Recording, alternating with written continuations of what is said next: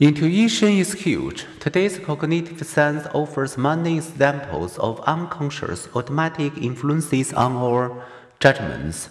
Consider most people guess that the more complex the choice, the smarter it is to make decisions rationally rather than intuitively.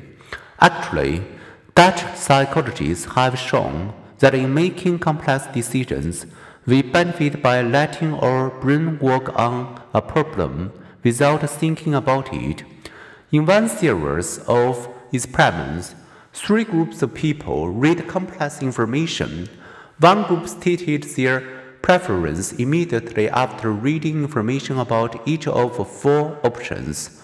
The second group, given several minutes to analyze the information, made slightly smarter decisions. But wisest side of all, in study after study, was a third group whose attention was distracted for a time, enabling their minds to engage in automatic, unconscious processing of the complex information. The practical lesson letting a problem incubate while we attended to other things can pay dividends.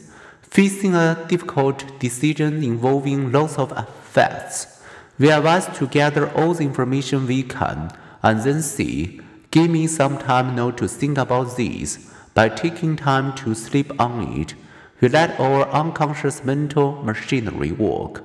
Thanks to our active brain, unconscious thinking is surprisingly astute.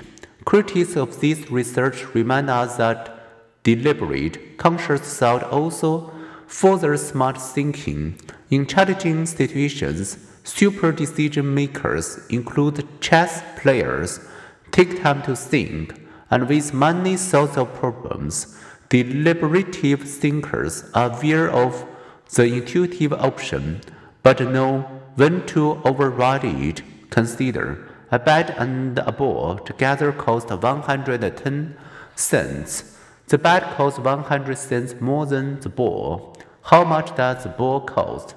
Most people intuitively respond 10 cents is wrong. And a few moments of deliberate thinking reveals why. The bottom line, our two-track mind makes a sweet harmony as a smart.